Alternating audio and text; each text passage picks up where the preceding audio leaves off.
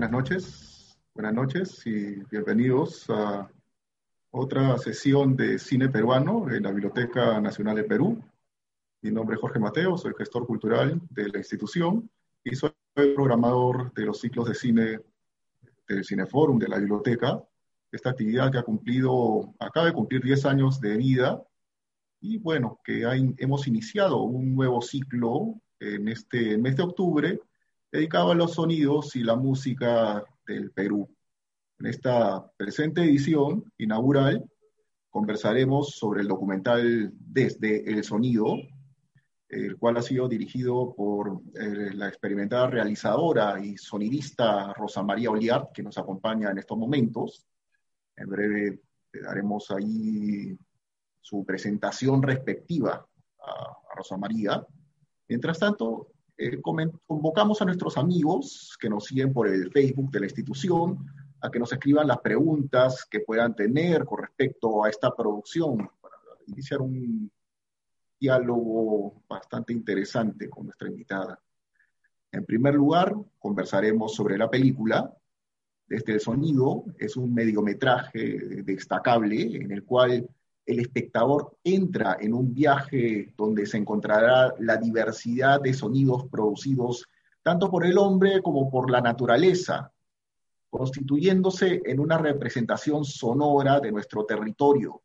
El documental se entiende desde una visión de contemplación realista, en el cual el recurso sonoro es el que sirve de vehículo en este recorrido que tiene bastante de experimental y asimismo de descubrimiento de bellos eh, pasajes en los que la imagen se encuentra al servicio del sonido. Funciona asimismo como un homenaje a todos los sonidistas cinematográficos y eh, en donde el micrófono dentro del encuadre pasa a ser un elemento que se fusiona con el paisaje e interactúa con los componentes registrados. Bueno, ahora sí presentaremos a, Rosa María Oliar. Hola, Rosa María, ¿cómo estás? Hola, ¿cómo estás? ¿Qué tal, Jorge? Muchas gracias por la invitación. Gracias. Muchas gracias, por la invitación. Eh, me encanta que haya este tipo de actividades relacionadas a, eh, temas muy específicos dentro de la cinematografía, ¿no? Como el sonido, como personaje, ¿no? Eh, digamos, todas las películas tienen sonido, pero en pocas el sonido es un personaje, ¿no? Eh, entonces, bueno, conversar sobre ella, todo lo que ustedes quieran saber. Buenísimo.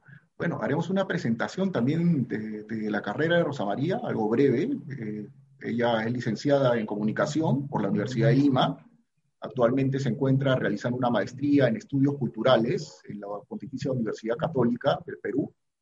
Ella es directora de Fade Out, es un estudio de diseño y mezcla de sonido cinematográfico, artes escénicas y otras formas de creación sonora es creadora de la colección Los Sonidos del Perú. Este es un registro digital de libre disposición, se encuentra en Internet, de los sonidos de las diferentes regiones de nuestro país.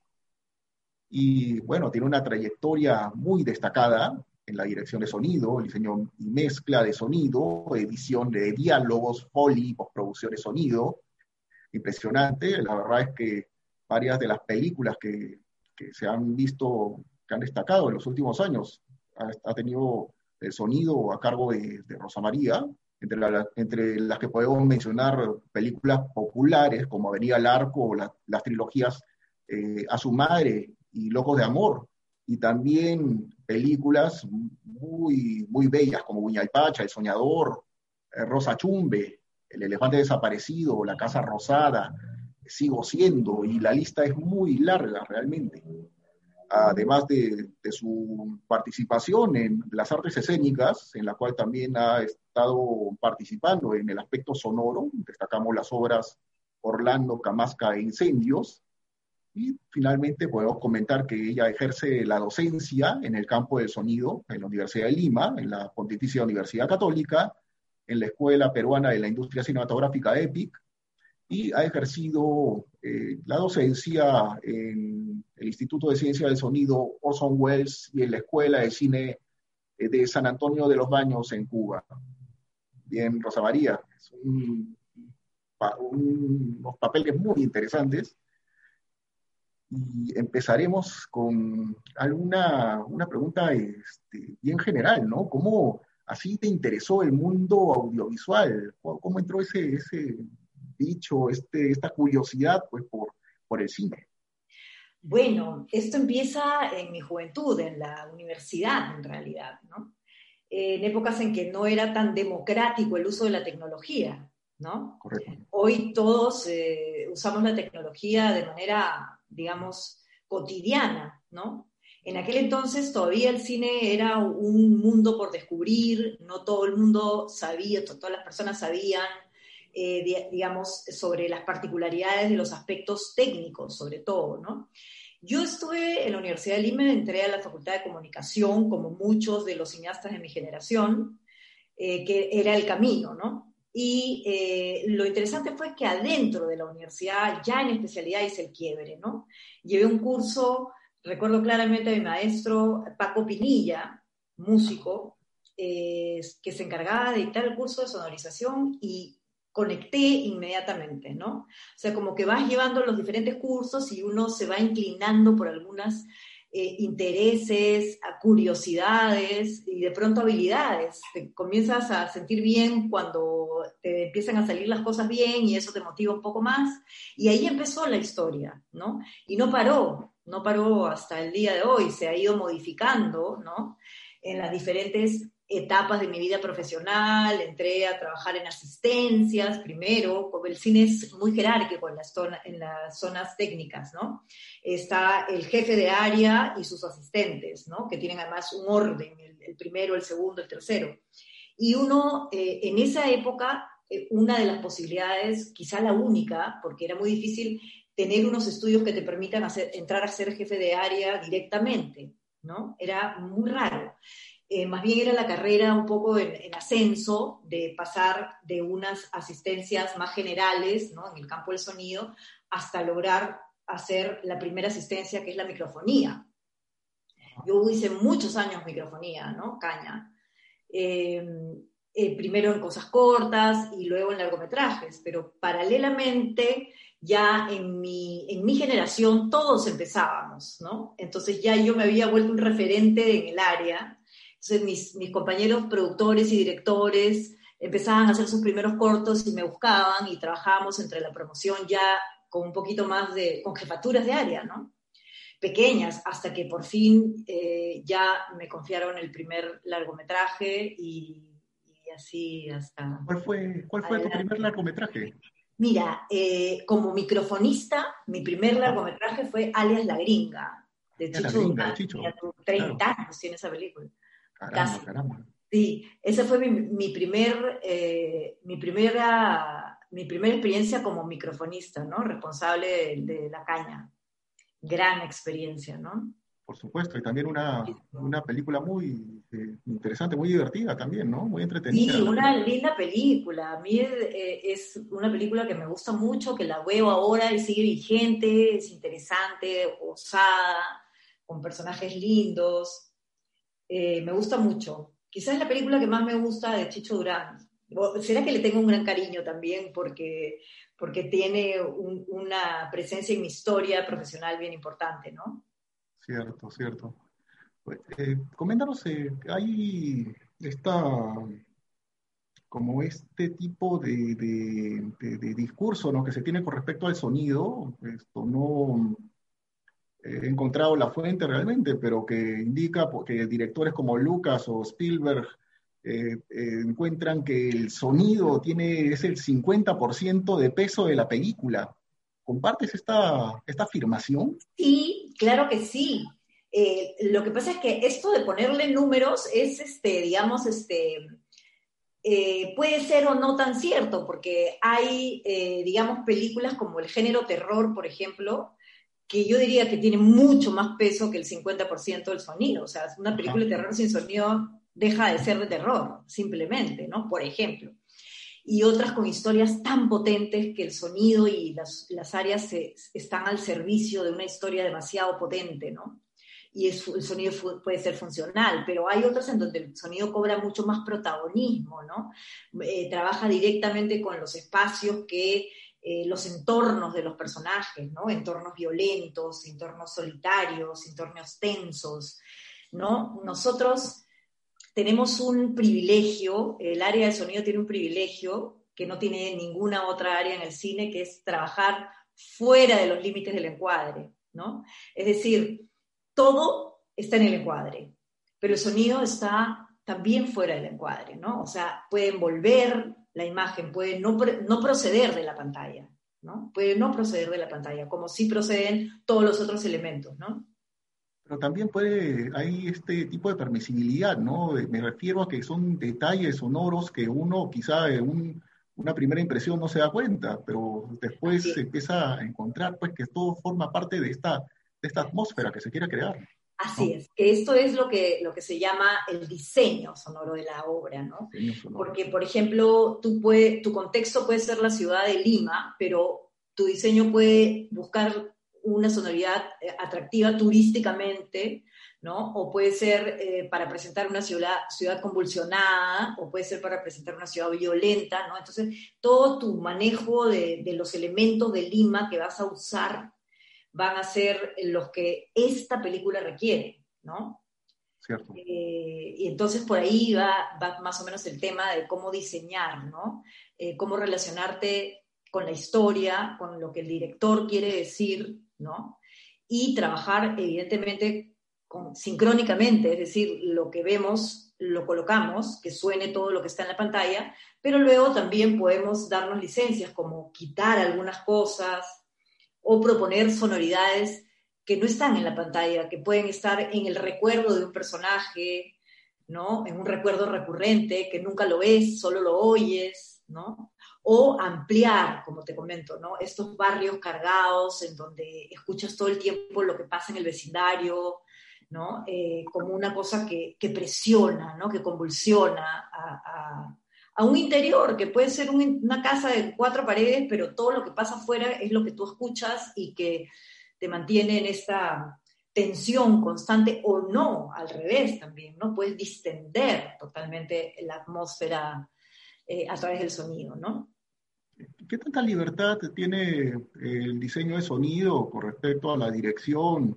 ¿O quizá eh, hay algún aporte que, que, se, que pueda brindar nuevas luces a la visión del director en tu experiencia? Yo creo que sí, yo creo que sí. Eh, ahí tiene que mucho que ver con eh, cómo maneje el director eh, el proyecto, ¿no?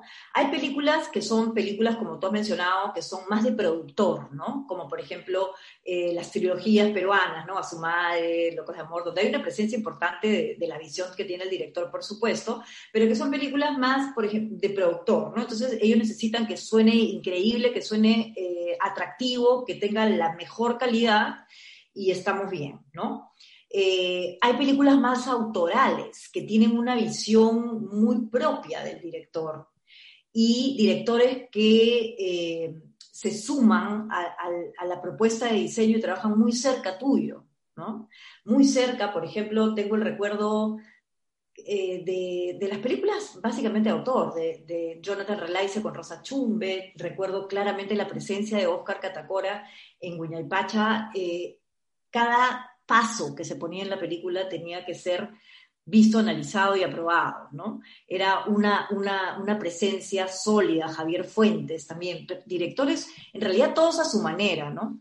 Pero también hay los directores que que ya tienen una experiencia de trabajo contigo y que te sueltan un poco, te, te pautean siempre, ¿no? Te pautean y te dicen, bueno, dale y nos vemos en dos semanas, ¿no?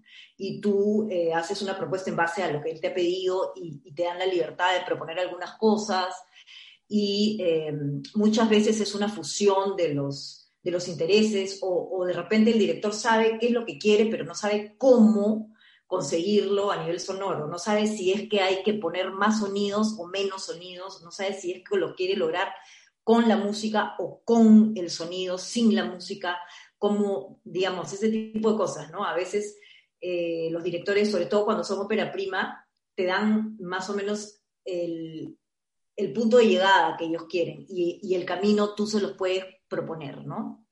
Entonces, todas las experiencias son distintas, ¿no? Distintas, diferentes. Cada, cada director tiene su, su, manera de acercarse al sonido y, y al, al, sonidista también, ¿no? También imagino que hay un momento determinado en el cual, pues, es mejor estar en silencio, ¿no? Claro, claro. Es un, otra de los, de los recursos creativos del sonido en el cine, es el silencio, ¿no? Usar el silencio, que es un, un elemento súper importante eh, en la trascendencia y la emotividad que puede tener una secuencia de la que esperas una sonoridad brutal y de pronto la ausencia te genera un impacto a veces más, más fuerte que el, que el propio sonido, ¿no? que esperabas oír. ¿no? Exactamente. Sí, eh, así de manera quizá eh, aprovechando que, está, que tenemos tu presencia, ¿Nos podrías comentar una, brevemente, fugazmente, cómo, eh, qué, tipo de trabajos hace? Por ejemplo, ¿qué es el Foley? Por ejemplo, ¿les podrías explicar acá al público qué es? Claro, claro. Hay una serie de especialidades dentro del diseño sonoro, ¿no? O sea, eh, digamos, han habido épocas en el cine peruano en donde se hacía una película al año y en el mejor de los casos dos. Entonces, en esa época es donde uno, por lo menos yo, tuve la posibilidad de pasar por todas las áreas, ¿no? Porque había que hacerlo, ¿no? Simplemente, no había tiempo, ¿no? Lo que demore hacer los diálogos, lo que demore hacer el foley, lo y todo bien, ¿no? No había apuro, no había fecha de estreno, no había eh, avant premier, en fin, ¿no? Entonces, eh, en esa época es donde a mí me tocó eh, tocar todas las áreas ¿no? Realmente. Hoy, hoy estoy eh, en una eh, postura, eh, digamos, bien interesante porque trabajo con un equipo de profesionales que la mayoría de ellos, quizás todos se han formado conmigo. Sí, todos. Solo que han agarrado su propio vuelo también, han hecho otros estudios, trabajan. Jóvenes muy, muy capos y capos y capas eh, entonces, eh, tengo un encargado de Foley, un encargado de ambientes, una encargada de diálogos. Entonces, eh, tengo un supervisor de, de, todos estos trabajos que unifica, que arma, ¿no? Entonces, me facilita muchísimo, ¿no? Tenemos es necesario. Sí, es necesario debido a la cantidad de películas que se Exactamente. O sea, nuestra manera de trabajar ha cambiado, ha virado, ha evolucionado en función de las demandas actuales. De esa manera podemos hacer películas más rápido, eh, con más eficiencia, ¿no? Eh, ya no es que esperamos terminar el diseño para pasar al proceso de mezcla, sino que, eh, digamos, mientras el equipo va trabajando en una parte de la película, yo empiezo la mezcla de, de, otra parte de la película, estoy un poco más atrás que ellos, ¿no? Y así eh, digamos, potencializamos nuestras posibilidades de trabajo. El trabajo del folista es uno de los más atractivos, ¿no? Una de las cosas que a la gente más le interesan porque es, lúdico, es creativo, ¿no? es como un juego, pero eh, e, efectivamente tiene todas esas características y por eso es tan atractivo. Pero créeme que también es un trabajo bárbaro, ¿no? Es un trabajo muy meticuloso, muy del detalle, ¿no? Eh, tenemos ya en Perú un, folista eh, con su estudio dedicado solo a hacer foley, solo a hacer foley, ¿no? Con ellos trabajamos nosotros siempre, me aseguran una calidad increíble de buena y eh, terminan una película y entran a otra y terminan y entran a otra y están haciendo foley todo el tiempo. O sea, de pronto algo impensable en el cine peruano hoy es una realidad. ¿no? Quizá al público que no, que no sepa qué es foley, explícale qué, le, ah, qué es. El foley no es otra cosa que los doblajes, pero no de las voces, sino de los ruidos, ¿no? Por ejemplo, en una película de animación no hay sonido directo, no hay sonido, no hay diálogo, no hay nada, porque todo es animado. Entonces, el personaje se cae, el personaje corta una torta o mueve una cucharita de azúcar en el café, todos esos sonidos no están. Entonces hay que hacerlos. ¿no? Y hay algunas cosas que uno puede buscar en una librería, como por ejemplo eh, avión que pasa, ¿no? O motor interior de Volkswagen, cosas que evidentemente uno las puede grabar y están en las librerías. Sin embargo, hay determinados sonidos que tú los tienes que hacer, porque el personaje toma las llaves, abre la, intenta abrir la puerta, pero está con llave, entonces jala, luego vuelve a girar y luego por fin abre ese sonido no existe. ¿no? O sea, tendrías que buscar varios sonidos de llaves y tratar de hacerlo, te morías un día. En cambio, el folista mira la imagen, hace el sonido en sincro y eh, es una necesidad, eh, digamos, puntual de hacer foley, ¿no? De esa manera en que el personaje agarra la llave, mueve el café, tapa el azucarero, ¿no? Eh, son diferentes acciones que hay que ir siguiendo, los pasos, por ejemplo, ¿no? Los pasos de los personajes. Y por ejemplo, la mezcla de sonido, ¿qué es, qué, es la mezcla de sonido para el público, para que el público entienda qué es? Sí, eh, quizá la, mayoría que nos está escuchando no son. ¿no? Así como ah. te decía, por ejemplo, nosotros recibimos la edición y el sonido que se hizo en el rodaje, que tiene básicamente los diálogos, ¿no? Todo el diálogo viene de ahí, salvo alguna cosa muy puntual que el director decida doblar o una locación muy ruidosa que haya necesidades técnicas de ser doblada, porque hay un diálogo al interior de un helicóptero. Definitivamente eso no ha quedado bien, hay que volverlo a hacer, ¿no? Eh, pero eh, en principio lo que viene del, rodaje es el, diálogo, ¿no? Y luego, bueno, están estas áreas, ¿no? Que te comentaba, el foley, eh, los ambientes que, que, ponen todas las atmósferas que van a ser como los backgrounds de cada escenario, ¿no? Que pueden ser simplemente para la continuidad o para, digamos, algo creativo, el mar se va poniendo bravo o el viento empieza a crecer o qué sé yo. Y luego tendríamos ya los efectos puntuales, ¿no? Que no son eh, Foley, sino de librería, ¿no? El choque, el carro, qué sé yo. Una vez que tenemos todo esto puesto, sincrónico y en su lugar, pasamos al proceso de la mezcla. En la mezcla lo que se hace es amalgamar todos estos elementos que tienen diferentes procedencias y convertirlos en un todo, en una pieza única, en la que tú, digamos, siempre yo pongo el ejemplo, que sea una bola de acero que no impenetrable, ¿no? O sea, tú no puedes percibir de dónde vino esto, si esto se grabó en la locación y esto se hizo en el rodaje, esto se hizo en la sala del estudio. Eso no es una información que el espectador deba tener el espectador tiene que recibir una unidad, una unidad coherente, una unidad eh, plástica, una unidad eh, armónica, ¿no? Eh, y verosímil, ¿no? Más allá de verdadera, o, o, sea, no es realista, puede, puede ser no realista, pero tiene que ser verosímil, es decir, me lo tengo que creer, ¿no? Esas cosas se hacen en el proceso de mezcla. Por ejemplo, nivelar, poner unas cosas en primer término, otras en término más secundario, otras menos protagónicas al fondo, otras a la derecha, otras a la izquierda, otras en los parlantes de atrás, ¿no?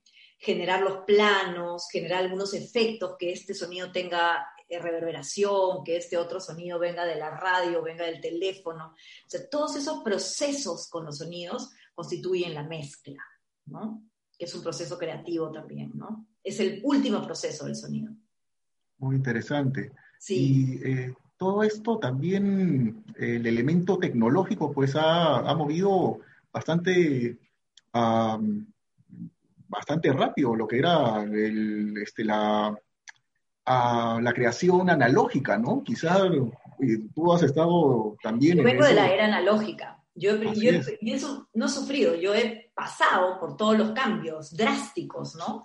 Digamos, yo he pasado del analógico al digital, he pasado del mono al 5.1 y pasaré al, al Dolby Atmos, ¿no? O sea, hay un proceso y una evolución tecnológica que hace necesario que el, el técnico creador de sonido, en este caso particular, eh, tenga que estar en permanente evolución, en permanente conocimiento y creo que para eso el dictado de clases es fundamental porque te obliga a estar siempre eh, joven, eh, actualizado en, la tecnología, ¿no?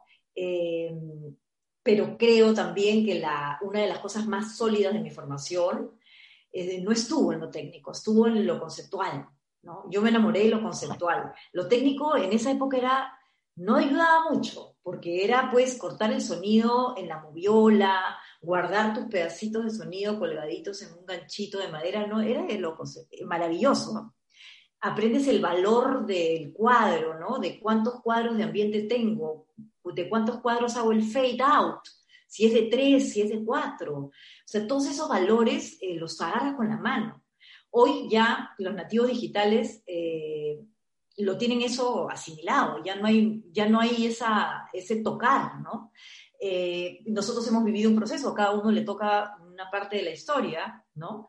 Y, y yo creo que eh, la tecnología es la herramienta, ¿no? Que debes dominar para poder conseguir lo que tú quieres. Lo que tienes que tener claro es lo que quieres conseguir. Y la tecnología te va a dar las herramientas para llegar a ello, ¿no? Y bueno, también eso ha convertido este proceso ya más, más práctico, ¿no? Más, eh, más accesible también, ¿no? Más accesible, diría yo, ¿no? Porque igual eh, para determinados este, procesos sí eh, ya todavía sigue habiendo pues la diferencia entre el, el trabajo, digamos, semiprofesional o el trabajo de estudiantes que acceden a determinado tipo de cámara o determinado tipo de estudio o software para mezcla, ¿no? O sea, todavía siempre hay diferencias, pues, claro que hay, pero ya los, digamos, los límites están mucho más difuminados, ¿no? O sea, si alguien se interesa en el tema, tiene incluso maneras de autoformarse en el aspecto técnico, ¿no? Ser autodidacta, tomar cursos por internet, eh, pero siempre yo creo que hay todo un componente de historia del cine, de manejo de la, de la sonoridad por directores, de, de horas y horas de ver, de hacer, de escuchar, de comparar, de probar, de entender. Creo que es un trabajo de muchísimo valor de la experiencia. ¿no? Eh, entonces yo creo que la combinación de la experiencia y la tecnología, que es fundamental, eh, son dos, dos, elementos aparentemente lejanos porque no, no todas las personas mayores tienen un manejo de la tecnología tan actualizado. Y yo creo que esta es una profesión que hace absolutamente necesaria esa combinación. Bien. Bueno, te comento que tenemos eh, algunos saludos oh, de parte del público que agradecen, bueno, lo leeré, gracias por la oportunidad de poder escuchar a esta gran profesional de sonido, y otro saludo, deberías hacer una cronología de tus películas, que han sido parte, eh, ha sido parte de muchas películas, de la, resalta la importancia de las películas en las cuales has trabajado. Sí, he tenido la suerte de poder participar en las, no todas, por supuesto, pero en gran parte de las películas que han representado al país, eh, tanto en festivales como las más taquilleras, ¿no? Entonces, eh, eso, eso me da una versatilidad que también es bueno, ¿no? Porque hay que pensar, y eso creo que es la gran respuesta, a cuál es el sonido que la película necesita, ¿no? Y tú ponerte al servicio, todo tu conocimiento, experiencia y manejo de la tecnología al servicio de esa película, que va a ser distinta a la otra película, ¿no? Cada película tiene una demanda, tiene una, eh, un universo sonoro propio. Entonces hay que estar sueltos para eh, entrar a esa lógica, ¿no? Bueno, ahora hablaremos justo de tu película, desde el sonido. esta película, pues, tiene un inicio muy, muy interesante, ¿no? Empieza con esta colección, Los Sonidos del Perú. A ver, coméntanos tú cómo, cómo ha sido este, el germen de esta, este documental. El germen de ese documental. A ver, tiene mucho de, de necesidad eh, profesional y tiene también algo de necesidad personal, ¿no? Eh, en la colección Los Sonidos del Perú tiene una historia muy bonita. Eh, yo cuando empiezo de joven, en la, época que te comento, siempre tenía acceso a librerías del mundo, ¿no? Entonces yo quería, necesitaba, por, por ejemplo, por ejemplo, un carro acelerando y frenando. Entonces iba a la librería, buscaba acelerada, después buscaba frenada y hacía mi montaje y ahí estaba. ¿no? Pero, a ver, lo que tenía que hacer era un eh, plano de la avenida Bancay donde pasa un microbús y un llamador está llamando, pero el plano no tiene sonido y tiene que sonar. Entonces yo decía, ¿cómo no? ¿Por qué no habrá una colección, una librería, pero peruana, con sonidos locales, donde el público se puede identificar? Porque yo de dónde saco sonido en la Plaza San Martín, en ninguna librería del mundo. Eh, 5.000 metros de altura, viento con alpacas. ¿De dónde saco eso? ¿No? Entonces era como, ¿por qué no? Cuando era joven, ¿no? ¿Por qué debería de? ¿No? Hasta que en un momento dije, bueno, hay que hacerlo. Ya no puedo mirar para el costado, tengo que hacerlo yo, ¿no? y tengo que dejárselo a quienes se hagan la pregunta más adelante y yo les voy a decir, acá está, ¿no? Pensando un poco también en las nuevas generaciones, que de dónde sacan el material, que no pasen todo lo que pasé yo. Yo trato siempre a mis alumnos ahorrarle las peripecias de mi camino, ¿no? Que a veces, eh, por ejemplo, esto, no tenía muchos materiales a los cuales recurrir para sonorizar. O a veces eh, utilizar tal o cual micrófono dentro, en una situación era prueba-error, ¿no? Pero ahora si alguien te dice, mira, esto es mejor, esto es más conveniente, esto es menos conveniente, entonces como que allanas el camino para que más gente se acerque, ¿no?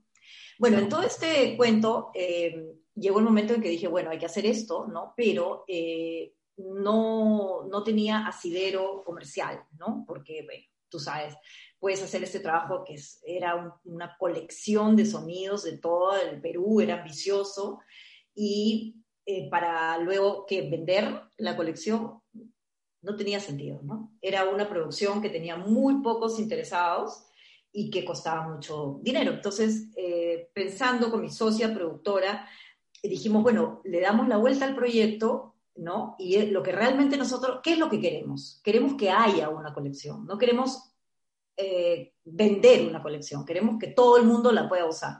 Entonces lo convertimos en un proyecto cultural de orden eh, documental, ¿no? Es decir, la eh, documentación acerca de un material intangible, que es el sonido, en una época, y que hay muchos sonidos que están en extinción. En ese momento pensábamos, con la reforma de transporte ya no hay llamadores de combi, con los, la, digamos, la reforma de la formalidad de, de los vendedores ambulantes ya no va a haber lo que había en el Girón de la Unión.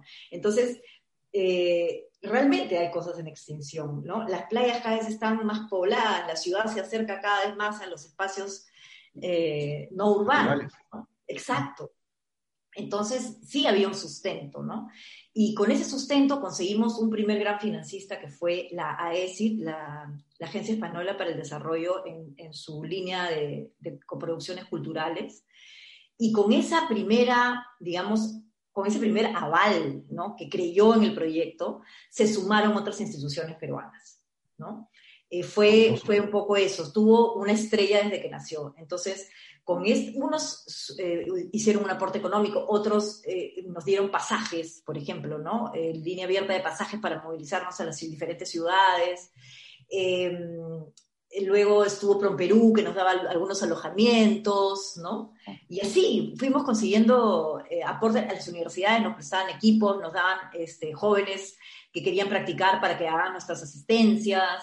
Entonces se fue sumando, ¿no? Se fueron sumando instituciones importantes eh, al proyecto. Y luego, cuando ya estábamos en pleno desarrollo, porque duró un año, grabar y casi otro año más editar porque había que seleccionar, limpiar, guardar, etcétera, etcétera, hasta que pudo ser acceso público. Estamos hablando que ha durado un año las grabaciones solamente sonoras o también el documental. Claro, las grabaciones, eh, todo empezó con las grabaciones sonoras. Y a la mitad del camino dijimos, oye, vamos a hacer un pequeño teaser como para, se nos ocurrió, ¿no? Como para que nuestros auspiciadores vean en qué estamos, cómo vamos desarrollando el proyecto. Nadie nos los había pedido, pero dijimos, vamos a hacerlo uno de los viajes, lo hagámoslo con cámara, hacerse una pequeña edición. Resultó, se convirtió en el gran teaser y, lo hicimos en Paracas, encima ni siquiera tan lejano, pudimos ir en dos autos, qué sé yo. Y ahí dijimos, oye, esto tiene un potencial enorme. Deberíamos hacer un pequeño teaser por cada ciudad. Y mi productora hizo números y dijo, no hay forma. O sea, yo tengo auspiciada la, la, grabación de sonidos, no tengo al camarógrafo, ni a la cámara, ni al asistente, ni al... O sea, no, imposible. Eh, hacer uno en cada lugar, ¿no? Entonces, además te vas a desconcentrar, lo, que tú estás buscando es una cosa y esto se va a intrometer, qué sé yo, qué sé cuánto. Entonces, ya casi pasado el medio año de grabaciones exclusivamente sonoras, conseguimos que la universidad nos dé la cámara, que, o sea, conseguimos otra vez nuevamente ayuda y nos acompañó solamente un camarógrafo, un fotógrafo, Miguel Piedra, eh, hacer el registro, ¿no? Y, no intervenía en absoluto en el sentido de que yo no me enteraba, ¿no? O sea, hablábamos mucho de cómo, de qué se trataba, cuál era el planteamiento, etcétera, etcétera, y yo no lo sentía, yo seguía haciendo lo mismo, ¿no? O sea, no hay mucha actuación, salvo en algunos casos que era, oye, hay que hacer otra vez esto, hay que hacer el plano desde allá, o qué sé yo, pero muy pocas intervenciones, ¿no? Casi respetando mucho la, lógica de lo que se estaba haciendo. Y ahí empezamos a ir con, llenarnos de material sin preocuparnos todavía ni de editar, ni de mirar el material, nada, ¿no? Solamente continuando con nuestro trabajo, pero siendo registrado porque sentíamos que ahí había algo, ¿no? Es decir, yo no tenía un guion, el proyecto nace así, ¿no? Fue súper, eh, digamos, natural en ese sentido, ¿no? Y ya luego, después que hemos cerrado la colección, hemos, nos hemos sentado con eh, Julio Bizar, que fue el editor, a inventarnos la película con lo que teníamos, ¿no? esa era la, la que esa, era la consulta que tenía. ¿Qué tanto, bueno, normalmente un documental finalmente se arma en, edición, ¿no? Es algo normal. muy natural. Eh, eh, en este caso, ¿cómo ha sido el proceso? Porque me imagino, los audios que he encontrado en la web son casi 300. Me imagino que también han habido una cantidad de locaciones similares. Sí, ¿Cómo ha sido este proceso de, selección, ¿no? O sea, han habido locaciones que, quedaron como, como íconos de lo más representativo a nivel visual también, ¿no? Para, para hacer un matiz ahí este, interesante, pero eh, digamos, el, el concepto, la premisa era el recorrido sonoro por estos espacios de diferentes características, ¿no? Em, que claro, no se puede decir que nos representan como nación porque nosotros somos una multinación, ¿no? Culturalmente hablando y sonamos diferente, ¿no? Desde cómo hablamos, sin hablar del, lenguaje, solamente de la forma de hablar, ¿no?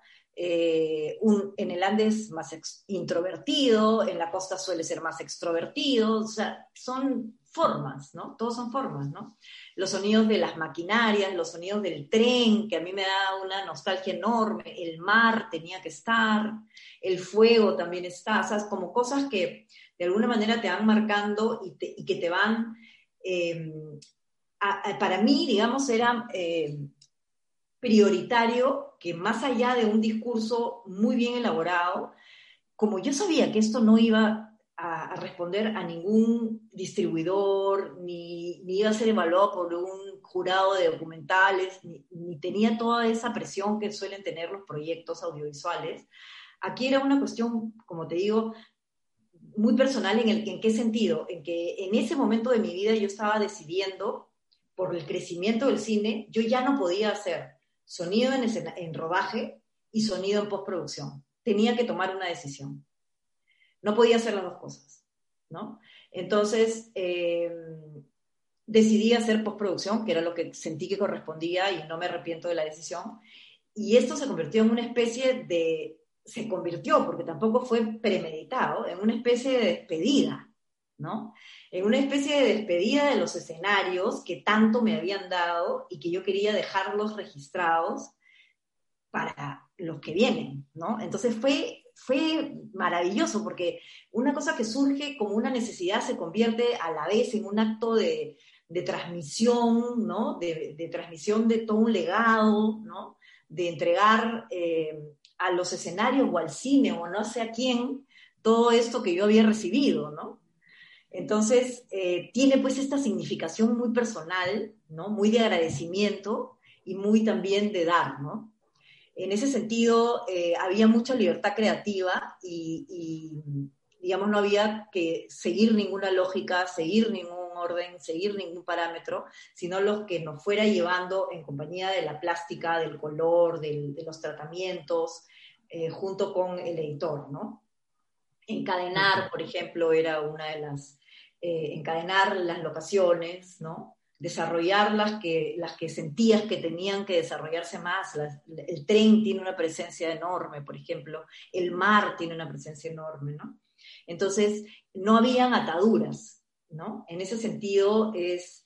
Eh, más que un documental, yo lo llamaría una no ficción, ¿no? Eh, como ahora ya existe ese género, eh, eh, la no ficción, que no llega a ser un documental. Entonces, también podría ser, como tú mencionaste, experimental, sin duda es experimental, ¿no? Sí, muy experimental y muy personal también. Muy personal también, pero mucha gente conecta, porque no esperas, no esperas entender, ¿no? Entonces, normalmente siempre, como no tiene palabras, contemplas. Porque cuando hay palabras, inmediatamente tú eh, empiezas a trabajar tu, mecanismo de decodificación, ¿no? Naturalmente, empiezas a, dejarte llevar por la información de la palabra. Y lo demás está ahí, está ahí, pero tú no eres, no es tu prioridad. En este caso, no hay palabras. Entonces, y tampoco hay música, solo hay sonido. Entonces no te queda otra Exacto. El sonido forma un tipo de música. Y hay una escena que, que, me, bueno, varias escenas que me ha gustado, pero una en particular que es esta puesta de sol, en la cual el, la misma, eh, el mismo sol se convierte en, en una edición, en el túnel. Claro, qué, qué, fabulosa esa escena. Ese, ese, cambio es muy lindo, ¿no? Ese cambio lo, lo sugirió el editor. E incluso eh, tenía la idea, pero no le funcionó exactamente porque la puesta de sol y el túnel em, no coincidían en el encuadre. Entonces le pidió al fotógrafo, le marcó en la cámara dónde tenía que estar el sol en, una, en un siguiente viaje, entonces hizo el sol para que realmente se pueda fundir con el túnel, ¿no? Interesante. Cierto, cierto. Sí, ahí han habido ya pues las últimas manipulaciones, ¿no? Pero eh, además de eso, casi todo es natural, ¿no? Claro, ¿hay alguna escena que hay, recuerdes que haya habido algún problema en el registro? Bueno, eh, la locura fue el tren, ¿no? Porque no es, el tren, eh, tuvimos que preproducir el tren para saber sus itinerarios, primero seguirlo por la carretera, seguirlo por la carretera para ver en qué puntos se juntaban el tren y la carretera para poder armar desde dónde se iba a grabar el tren. O sea, ir, ir eh, digamos, un viaje solamente para ver tren contra carretera. Y luego hacer el viaje ya de rodaje y saber cuánto demora el tren de aquí a aquí y en cuánto tiempo tenemos que llegar. ¿No? Para ver eh, en cuánto tiempo hacía falta que estemos allí para ver al tren, ¿no? Para ver llegar al tren o para ver irse al tren o subir a tal punto para ver cómo pasaba el tren. Él es Miguel, nuestro director de fotografía en ese momento en la, en la Amazonía, ¿no? Y súper interesante lo de la producción del tren, ¿no? Luego está también otro, otro tema bien interesante que fueron las alpacas.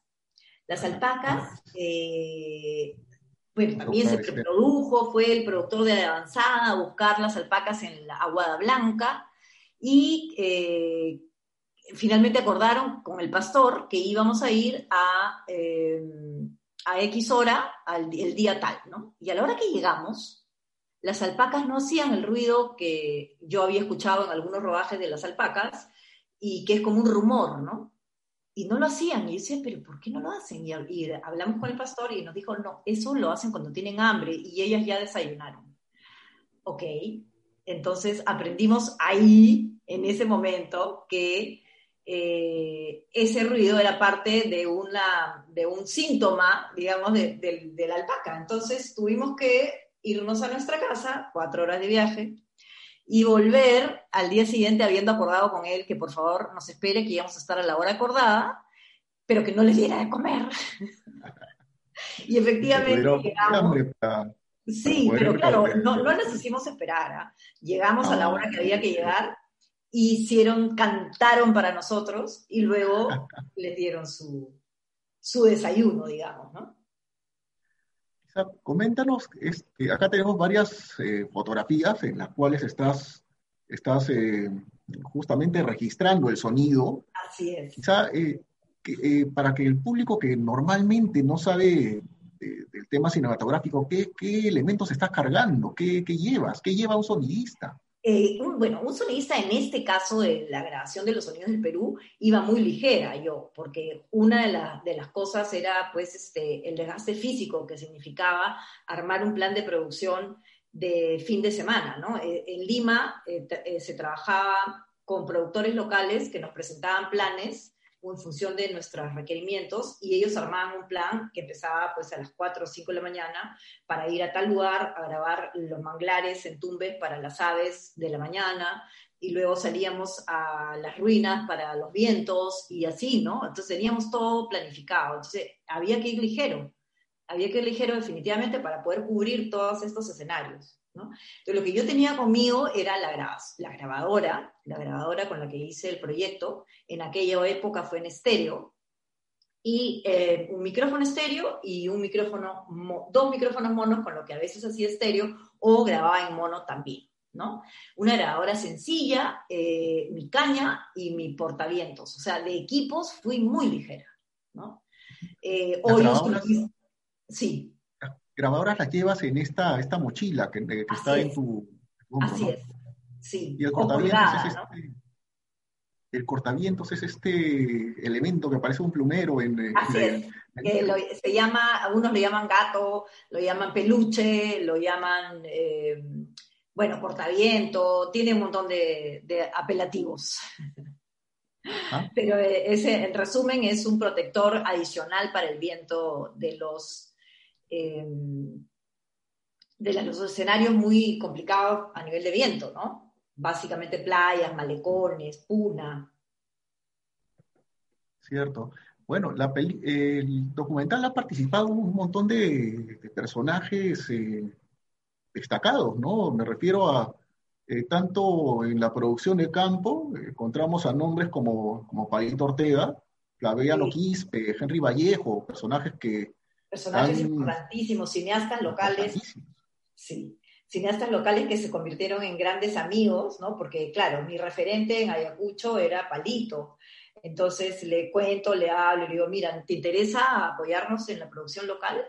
Por supuesto, ¿no? Entonces, ¿quién conoce mejor que Palito eh, Ayacucho desde el punto de vista del cineasta? ¿No? Entonces, él nos proponía, le, contábamos nuestro objetivo y él proponía un plan, ¿no? Para cubrir, en el caso de Ayacucho estuvimos en, Semana Santa, ¿no? Y había que cubrir todo el tema de las fiestas, la, y teníamos la, manera directa de entrar, no había que ir a producir, sino ya Palito había producido todo y llegamos a grabar, ¿no? Lo mismo en, en Puno tuvimos, en Puno fue un lujo, teníamos a, Flaviano Quispe y a Henry Vallejo, los dos. O sea, lujo, realmente. Una maravilla, una maravilla. Y además pasamos una, dos fines de semana fue en Puno, porque uno viajamos a Taquile, genial, pasamos súper bonito, eh, con ellos, ¿no? En las charlas del viaje en, en barco, muy, muy bonito, muy lindas experiencias, la verdad. Sí, efectivamente. Bueno, en retrospectiva podríamos comentar pues que el staff con que, que has participado pues ha, dado un momento muy interesante en la historia de nuestro cine. Así es. Eh, de nuestros cines locales, ¿no? El cine, nuestro cine local en regiones, así es. Así es, bien. Bueno, ahora eh, quizá nos podríamos, eh, podrías comentar quizá algo algunas recomendaciones para los chicos que están interesados en, este, participar en, el aspecto sonoro de audiovisual.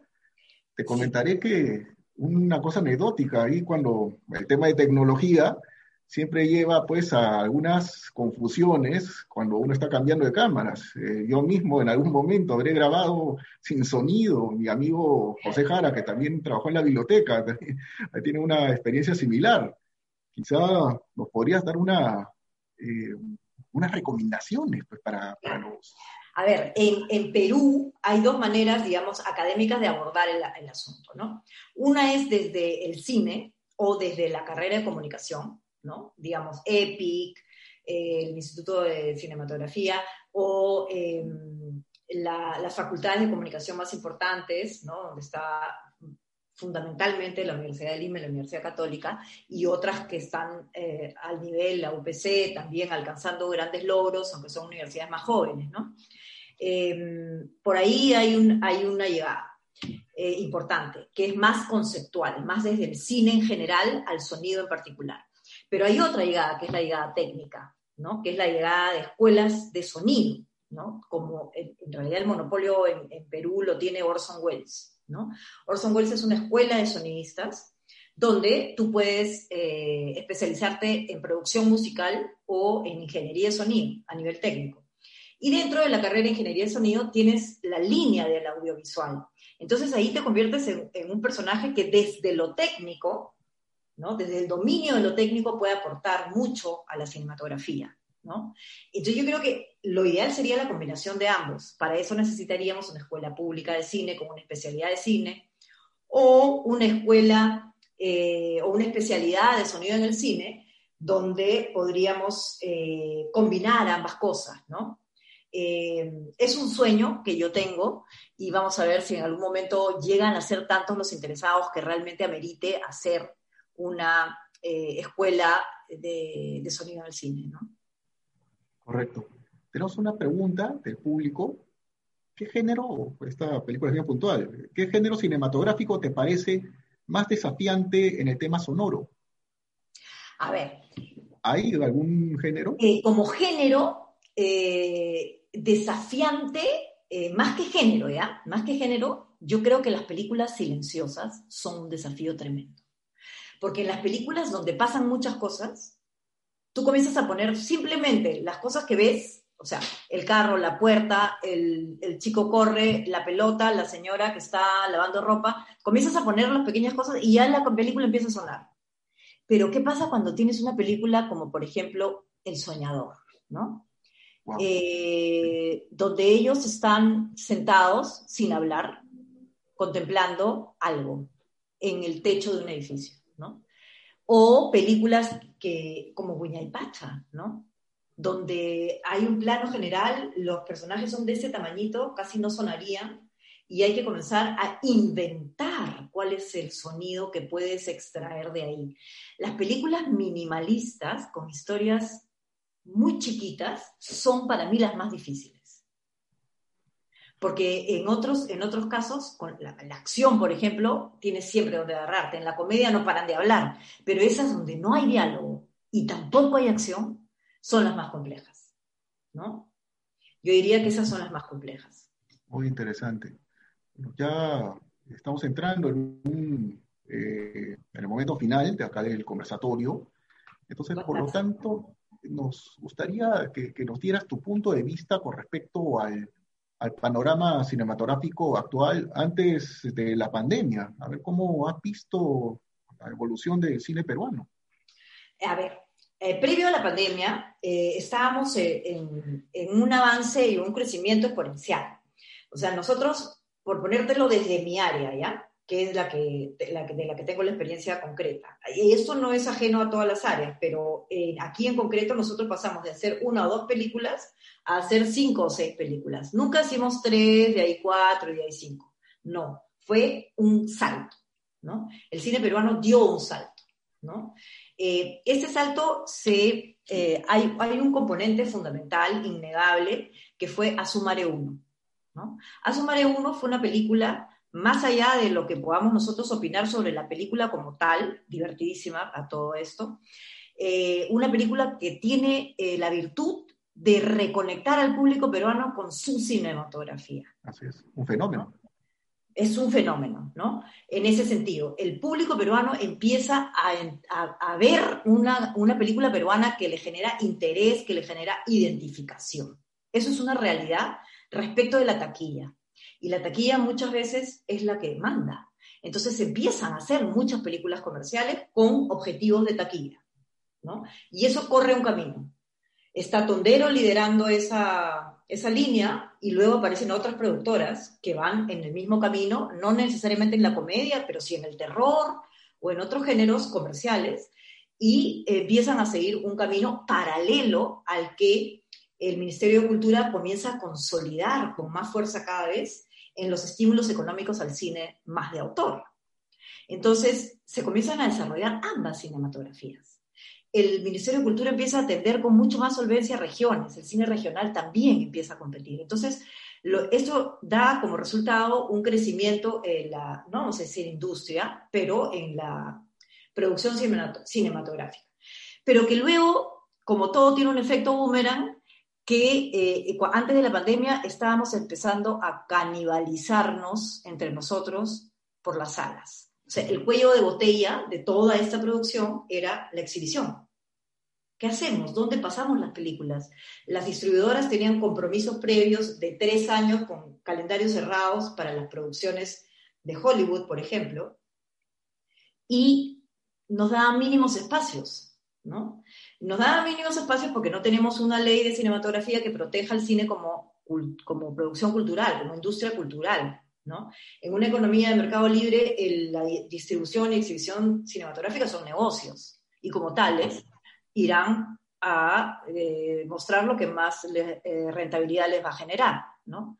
Esto es así. Entonces, si no hay esta visión de la cinematografía como producción cultural que va a dejar un documento de época hacia el futuro, ¿no? Mientras esto no se concrete, esta ley de cine perfecta que todos tratamos de buscar y vamos a pasitos, eh, comenzó a ocurrir esto, ¿no? Esto que decimos la canibalización. Es decir, cada, cada dos semanas había un estreno peruano. Pero ya llegaban a haber tantas películas en cola que ya llegaba un momento en que ya cada semana había un estreno peruano, ¿no? Por lo tanto, el público peruano, o estudiado por los eh, distribuidores, no ve una película peruana todas las semanas.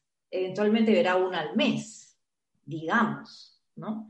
pero habían tantas ya que, se quedaban tan poco tiempo en las salas que no eran rentables para el distribuidor y tampoco para el propio productor. Y entonces este efecto, si no iba de la mano o si no va de la mano con una distribución, eh, ¿qué hacemos con las películas? ¿No? Entonces, aguantar los estrenos, eh, intentar festivales, pero no todas las películas tienen pretensiones de festivales, ni todas las películas son taquilleras. Entonces, estábamos en eso, en ese, en ese momento más, más complicado de esta situación, cuando ocurre la pandemia, ¿no? Y freno de mano para todos, sobre todo para los distribuidores, ¿no? En ese momento, no, no solo en ese momento, sino el día de hoy ha empezado el primer rodaje del largometraje de ficción peruano a rodarse. En todo este tiempo no me acuerdo del nombre, pero lo produce Gustavo Sánchez, un productor peruano muy experimentado, y eh, lo dirige Evelyn Pegote, su segunda película ganadora del premio del Ministerio de Cultura, con un equipo muy sólido de técnicos, y eh, hoy han iniciado rodaje, ¿no? Son los pioneros del retorno. Se han hecho filmaciones, por supuesto, pero ha sido tele, ha sido publicidad que nunca para, pero digamos, largometraje de ficción primero, hoy día, 13 de octubre del 2020. Qué buena noticia. En el cine nacional. y todos los, los, éxitos, pues, para esta, esta etapa eh, post bueno, todavía estamos en la pandemia, pero... Todavía estamos en la eh, pandemia, ¿no? Ahora, esta película pues tiene un proceso, se rueda, se edita, se sonoriza, se musicaliza, en fin, en fin, en fin, para estar lista calientita en el 2021, ¿no? Así es, así es. Y ya iremos viendo cómo, cómo, cómo es la vuelta finalmente o el retorno de las salas, que es lo más incierto, ¿no? Por el momento. Por el momento, claro. Digamos, una última pregunta, eh, Rosa María, si nos puedes comentar a, nivel personal cómo, y laboral también, cómo te ha afectado a ti esta, este momento que estamos Mira, yo eh, realmente eh, siento que he sido privilegiada porque, a diferencia de muchos peruanos y peruanas, no he perdido el trabajo, porque las clases universitarias han pasado a ser virtuales, por lo tanto han continuado, han variado, nos han exigido a los profesores, eh, ha sido un reto tremendo virtualizar algunos temas, ¿no? Pero ahí estamos, hemos seguido para adelante. Y con respecto a las películas, en esta gran congestión de la que yo te hablaba, como que hace un tiempo para ordenarnos, ¿no? Entonces, hemos terminado varias películas y estamos terminando varias películas, ¿no? Eh, en ese momento estamos abocados en una película peruano-española y en una serie de televisión bien interesante, popular, que se estrenará seguramente el otro año. Eh, en este momento. Y terminando eso, ya está eh, lleno el cronograma, digamos, por lo menos hasta marzo. Y en el camino espero que se vayan programando otras cosas, ¿no? O sea, nosotros hemos tenido mucha suerte en ese sentido. Claro, nos hemos tenido que separar. El equipo que trabajamos aquí, cinco eh, en el estudio, trabajamos cinco personas, ahora me quedé yo sola. Entonces, eh, cada uno eh, está en casa y trabajamos a distancia. O sea, no nos ha afectado. La, virtualidad a nosotros no nos ha afectado. El cambio, por supuesto, y el acostumbrarse a la nueva modalidad. Pero los amigos de rodaje sí, porque los amigos de rodaje viven del rodaje y no hay rodaje. Entonces, hay, hay, hay sectores del cine que sí se han visto muy seriamente afectados, los actores, ¿no? Cierto. Los actores. Entonces, el sector ha sido parcialmente golpeado, ¿no? Bueno, esperamos que haya buenos augurios. la noticia que has dado es muy... Sí, yo creo que ese es un día perfecto. Y si Perú gana como va, ah, no, va 2-2. un empate igual, es un gran día. Es un gran día. Muchas gracias, Rosa María. Muchísimas gracias a ti, Jorge, y a la Biblioteca Nacional por darme este pequeño espacio y poder compartir estas experiencias. Muchísimas gracias. Y al público, por supuesto, por estar aquí. Por supuesto como le había comentado Rosa María, ha sido un honor pues haber conversado con ella, finalmente conocerla, una persona con una trayectoria muy destacada. Eh, bueno, agradecemos la presencia de Rosa María, a los seguidores que han estado con nosotros en el Facebook y los invitamos la siguiente semana. Conversaremos con los realizadores Joseph Neira y Marco González a propósito del documental Danzai Yakupak. Este se, está de manera libre en, Internet y próximamente comentaremos cómo pueden verla, cuál es la, el enlace donde pueden ver la película. Ahora sí, buenas noches. Buenas noches, muchas gracias, hasta luego.